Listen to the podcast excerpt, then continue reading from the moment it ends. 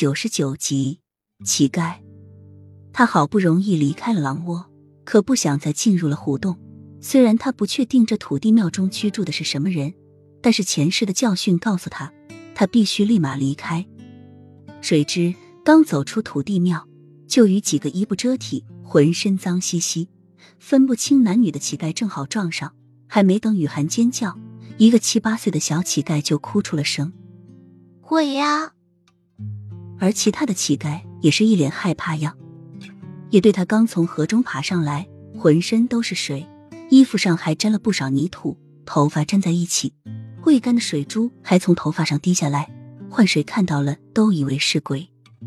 你你不要过来啊！几个乞丐抱作一团，其中一个胆大的护在最前面，拿着一根棍子对着雨涵。雨涵看这些乞丐一个个都馊的只剩骨头，警惕也放松了不少。看他们害怕的样子，雨涵撩起额前的一簇长发，说道：“我不是鬼。”我是人，我不小心掉入河中，所以才变成这个样子。见这些乞丐将信将疑的样子，雨涵又给自己编一个悲惨的遭遇：什么与母探望远方亲戚，半路被劫，家人都被劫匪杀了，只有他一人掉入河中，死里逃生。说完还像模像样的哭了一场。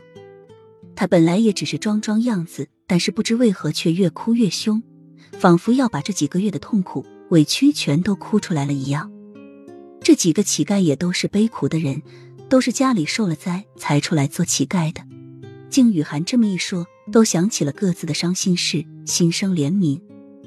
本来还害怕的乞丐们，转而可怜起他，将他带进土地庙，生起火给雨涵取暖，还将讨来的几块烧饼给雨涵充饥。雨涵泪眼婆娑的看着眼前这几个脏兮兮的脸，心中涌起一股暖流。没想到她一直寻找的温暖，竟在这些乞丐中找到了。刚刚收敛起的泪水，一下子又涌了出来。